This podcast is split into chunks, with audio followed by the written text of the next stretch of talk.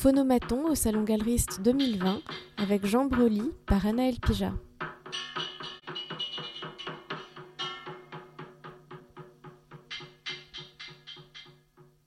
Cher Jean Broly, bonjour. Bonjour. Merci beaucoup d'avoir, euh, pour quelques minutes, quitté l'effervescence de la foire galeriste pour venir euh, nous parler. Sur votre stand, en ce moment même, il y a un dessin de Mathieu Cherkit qui m'a beaucoup frappé. C'est un dessin qui date de 2011, très grand. Il est d'une force et d'une monumentalité même très remarquable. Il vous a tapé dans l'œil, le travail de Mathieu Cherkit, dès que vous l'avez découvert au salon de Montrouge l'année qui précédait, donc en, en 2010. Pour vous, avoir un œil, qu'est-ce que c'est? Bon, ben ça, c'est l'équation personnelle où on est attiré vers euh, certains types de, de peinture ou d'œuvres, d'art, en général. Mais euh, un professionnel du monde de l'art doit lui-même euh, pouvoir donner un avis, même sur une œuvre qui ne lui plaît pas, qui ne, qui ne correspond pas à ses goûts, c'est-à-dire d'avoir une espèce d'approche un peu objective de, de l'œuvre. Vous avez ouvert votre galerie en 2001, si je ne me trompe pas, mais avant, vous avez eu une toute autre vie. Quelle était-elle, cette autre vie Effectivement, je suis un jeune galeriste parce que j'ai ouvert ma galerie en 2001 lorsque j'ai pu prendre ma, ma retraite, euh, prétendre, au, quel est le nom exact, de faire manifester ses droits à la retraite. voilà, actuellement ça remonte déjà à 20 ans, donc vous voyez un peu l'âge que vous pouvez m'attribuer à travers, à travers cette interview. Mais effectivement, je suis un, amateur d'art et dès mes, mes années de lycée, donc en sixième, la sixième on a 12 ans, donc c'était en 1954, que je suis en rapport avec l'art et que j'étais toujours attiré par ça, d'autant plus que dans, dans la, classe de sixième où il y avait un petit noyau de, de garçons, d'élèves, de lycéens qui s'intéressaient à l'art un peu sous la conduite d'un garçon qui est, qui est devenu artiste et qui, voilà, qui nous a un peu guidés euh, dans ce domaine. Vous le voyez toujours? Oui, bien entendu, c'est mon ami le, le plus ancien et sûrement l'un des plus chers d'ailleurs. C'est un de ceux que vous montré dans votre galerie? Oui, oui, j'ai fait deux expositions de cet artiste. Son nom est Jean Klaus et c'est un artiste alsacien qui a son parcours et voilà et qui, si je ne me trompe pas, était montré il y a quelque temps au Palais de Tokyo. Exactement. Jean-Claude était invité au Palais de Tokyo à l'exposition d'il y a un an qui s'appelait voilà, Futur ancien exactement. Il, était, il a eu cet honneur de, de venir à, un âge très, un âge avancé, fourvoyer, croiser les armes avec les jeunes générations. Jeunes gens parmi les jeunes gens. Vous, disiez que l'art vous était très familier. Vous alliez beaucoup au musée à cette époque-là. Vous fréquentiez des galeries? Je suis strasbourgeois et à Strasbourg, il y avait bien entendu des musées, il y avait des, commissaires et des conservateurs très importants. Il y avait Victor Beyer, par exemple. Le conservateur Hans Haug, lui, n'était plus en fonction, mais Victor Beyer nous a souvent guidé des, équipes du lycée pour voir des expositions temporaires. Je ne sais pas, je me rappelle fort bien une exposition de, de Jean Harpe, qui est strasbourgeois, et qui m'a marqué beaucoup à l'époque. Vous dites que volontiers que vous êtes, vous avez été collectionneur. Vous avez collectionné quoi? Bien entendu, euh, peut-être plus que certains autres, j'adore accumuler les choses. Et puis, c'est un peu une seconde nature chez moi que d'accumuler, d'accumuler. Alors, donc déjà, il y a une espèce de besoin naturel chez moi de d'avoir beaucoup de choses à ma, à ma autour de moi, je dirais. Alors, avec quoi j'ai commencé Je vais vous dire avec quoi j'ai commencé. C'était euh, dans les, avec de, la peinture classique hollandaise qu'on pouvait trouver au marché opus de Strasbourg, ainsi que, que d'autres choses comme ça. Quoi. Voilà. Pendant ces années-là, votre vie professionnelle consistait en quoi? Alors, ma vie professionnelle, c'est-à-dire que j'étais dans le domaine des arts de la table. Et j'ai quitté ma ville de Strasbourg le 1er janvier 1970, donc il y a 50 ans de ça si je ne me trompe pas, et pour venir euh, exercer cette profession à Paris, où j'étais l'agent en France de différents fabricants étrangers dans le domaine des arts de la table. C'est-à-dire, je représentais en France des fabricants allemands de porcelaine, un, verrier autrichien et, d'autres euh, usines. C'est des usines avec qui je présentais, pas, de l'artisanat, mais une production un peu industrielle, une production de masse. Donc c'était des, c'est, des produits qui n'ont pas de marque, qui étaient donc distribués par un réseau de, de grossistes et détaillants par la suite.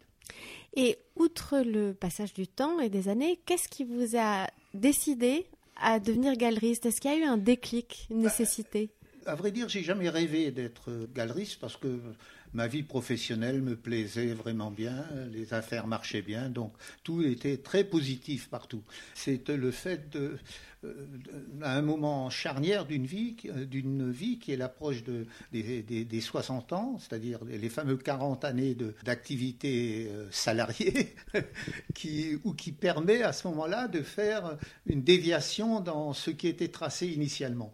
Et c'est à ce moment-là que j'ai décidé d'ouvrir une galerie qui était la seule chose qui me plaisait bien d'ailleurs, à vrai dire. Est-ce qu'il y a un artiste qui vous a décidé? Non, pas du tout. C'est pas aucun artiste. Non, personne ne tenait à, être représenté par ma galerie. Non, c'était une, une, décision euh, prise de ma part, qui était d'ailleurs assez facile à prendre parce que j'avais, je connaissais bien le milieu euh, parisien des, des, galeries, des artistes et de leur et des différentes euh, voix, des différentes voix et comment on appelle ça, relations entre les uns et les autres. Finalement, l'ensemble des artistes avec lesquels vous travaillez aujourd'hui, vous les avez choisis comment? L'équipe de la galerie est le résultat de certains possibles. Puisque bon, quand on crée une galerie, dans mon cas, j'avais un, cercle d'artistes qui était, comment dire, qui était libre de contrat, et à ce moment-là, on, peut, disons, demander à les, à les représenter. Mais la relation entre un galeriste et un artiste, c'est cette relation un peu, un peu contractuelle, quoi. Il faut qu'un artiste soit libre, qu'il n'y ait pas d'interférence avec une autre galerie, il ne faut pas euh, débaucher un artiste non plus. Et voilà. Donc l'équipe se constitue à travers tous ces possibles et ces impossibles. Quoi. Ces artistes de euh, Nicolas Chardon, euh, qui est un assez jeune peintre, disons, bah, abstrait, À, David Cher, qui est par exemple un, Américain qui est euh, plus proche de forme de dessin d'humour, presque, pourrait-on dire. C'est sont, finalement des artistes extrêmement différents, avec une très grande diversité. Est-ce que vous définissez une ligne de ce qui vous intéresse chez eux? Effectivement, étant à la tête d'une galerie, le programme, on le construit soi-même avec les artistes envers lesquels on peut effectivement avoir accès. Alors, euh, le cas de, Nicolas Chardon ou bien de Mathieu Cherkit ou d'autres, c'est des carrières que j'ai développées moi-même, euh, l'artiste étant très jeune, et de faire 20 euh, ans ou 30 ans ensemble dans, dans, la galerie. Ou ensuite, mais David Sher, par exemple, était. j'ai remarqué ses œuvres sur des stands à l'étranger et j'émettais le souhait de, pouvoir le présenter en France et euh, cette chose était possible en raison justement de sa relation avec la galerie Léo Koenig à New York, qui, n'avait rien contre ça. Et puis voilà, c'est de cette manière que se forment les, les, équipes des galeries. Et, parmi ces artistes, il y en a qui sont euh, au bord du, minimalisme, euh, d'autres au contraire extrêmement figuratifs. Oui, c'est très juste cette remarque, et d'ailleurs c'est une espèce de, ça repose un peu sur ma personne, où, je, où, j'aime les choses qui sont très marquées. Alors, euh, effectivement, je peux présenter euh, des, abstractions très raides et à côté d'une d'œuvres tout à fait baroques et très, très mouvementées, je dirais. Mais vous savez, euh, ma connaissance ou bien ma, réflexion sur toute la production artistique est quand même le fait qu'il y a, à vrai dire, il y a deux grands camps.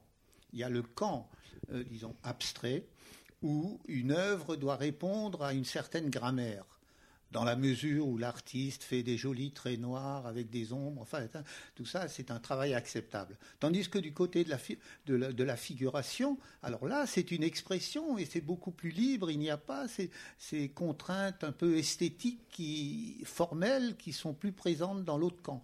Et ensuite, il y a aussi la position, que je pense qu'un galeriste doit montrer un peu euh, l'ouverture du champ, enfin, de la création actuelle mais d'un autre côté, il est tout à fait possible aussi qu'une galerie soit spécialisée dans un mouvement. La galerie euh, Cooper en New York ne présente que de l'art minimal, d'accord, mais elle était là au départ dans les années 65. Donc euh, voilà. comme il y a des galeries à Paris qui sont spécialisées dans la figuration narrative, d'autres dans d'autres figurations libres, et puis actuellement on voit le street art qui monopolise pas mal de galeries d'ailleurs aussi. Est-ce qu'il serait juste de dire que entre tous vos artistes, peut-être il y aurait en commun assez souvent des formes d'humour un peu pince sans rire Non, c'est plutôt des expressions assez franches que, que j'aime. Par exemple, Mathieu Cherkit, c'est absolument franc. On est en face de, on est, on est en face du motif à travers sa, sa, sa peinture et il n'y a pas de d'arrière-pensée critique ou Oui, c'est très vrai. Oui, c'est très vrai. Mais c'est exactement ça. Et pour moi, c'est un peu, disons, la position d'un peintre figuratif devant le motif et correspond à, à, la, à la, position d'un artiste abstrait devant une figure géométrique. C'est un peu proche dans mon esprit. Quand vous avez ouvert, comment avez-vous eu le sentiment d'être reçu par le milieu de l'art parisien? Oh ben je pense que j'étais bien reçu parce que j'étais toujours en bon terme avec tout le monde. Enfin bon, il y, a, parmi vos artistes euh, la figure de Steven Parino, avec euh, lequel vous avez beaucoup travaillé et qui est peut-être un peu à part dans, cette famille Steven ou non? Parino, je connaissais cet artiste euh, parce que je fréquentais beaucoup le consortium à Dijon, où Steven a exposé plusieurs fois. Et quand j'avais décidé d'ouvrir la galerie, j'ai fait appel à Steven, qui m'a suivi à la galerie. Quoi. Voilà, et j'ai présenté plusieurs fois Steven. Parino. Euh, à l'époque, euh, ma galerie était moins chargée d'œuvres, puisque après 20 ans, il y a des œuvres partout, au premier étage, dans la cave et partout. Et le premier étage étant assez libre à cette époque, Steven Parino dormait là-haut durant deux mois. Alors voilà. Dans, l'accompagnement de, vos artistes, comment vous, comment vous procédez? Comment vous, vous, allez voir beaucoup leurs ateliers Vous parlez beaucoup avec eux Jusqu'où vous, vous ah autorisez Oui, bah, c'est des, des, relations continuelles entre, entre l'artiste et le galeriste, entre lui et moi. Quoi. Enfin, oui. Et vous parlez beaucoup du travail? Ah bah oui, c'est les sujets principaux. Il y a, il y a tout un autre euh, volet de, de, votre activité qui concerne euh, des artistes plus historiques? Vous montrez par exemple en ce moment même à Galeriste un magnifique ensemble de dessins d'Eugène Dodaigne. Oui. Et puis, euh, vous avez aussi des œuvres d'artistes comme euh, Maurice Marino, qui est euh, un peu singulier, enfin qui est une figure de l'histoire de l'art un peu moins connue, mais qui sont des figures historiques. Euh, j'ai fait deux expositions du vivant de, Gênes. Je, connaissais Eugène Dodaigne, on est allé le voir souvent, on a organisé des expos, et croyez-moi que les, expositions de sculpture, c'est différent qu'une exposition de peinture, parce qu'il n'y a pas toute la logistique euh, nécessaire pour les sculptures, entre les camions, les les, grues pour lever les pierres, enfin tout ça, tout ça. Non, mais effectivement, j'ai connu Daudaigne, disons, dans, dans les 20 dernières années de sa vie, ou bien les 10, années dernières, les 10 dernières années de sa vie. Maurice Marino, c'est tout à fait autre chose. Euh, Maurice Marino, j'ai eu l'occasion d'acheter un, lot de dessins, 100 ou, 100 ou 120 dessins, et voilà. Et puis ensuite, Marino, c'est une, une, chose particulière vis-à-vis de moi, puisque le verre était ma profession. Donc, euh, d'avoir des, des, œuvres de, de l'un des créateurs les plus intéressants euh, de, de l'époque, disons, moderne style, c'est bien Marino qui est un révolutionnaire dans le verre. Voilà. Absolument, ouais. Avoir une galerie, être galeriste, c'est aussi vendre des œuvres. Comment vendez-vous? Je crois que je suis pas trop bon vendeur, je suis plutôt un bon acheteur. Alors, bah, on, essaye justement de, de, faire naître assez l'envie que, que le collectionneur ajoute telle et telle œuvre à sa collection. Voilà. Mais enfin, les pouvoirs sont souvent très limités. C'est un peu un, cliché de, parler dans ces termes, mais j'ai toujours l'impression, en venant dans votre galerie, que la galerie Jean Brely, c'est un peu une famille. Euh, c'est une famille dans l'équipe, mais c'est aussi une famille autour des gens qui vous entourent, qu'ils soient conservateurs, critiques, collectionneurs. Oui. Et les artistes, bien sûr. Oui, parce que ma galerie est un peu particulière par rapport à peut-être à l'exploitation d'un fonds de commerce normal. Quoi. Effectivement, ma galerie a souvent des allures plutôt de centre d'art ou de,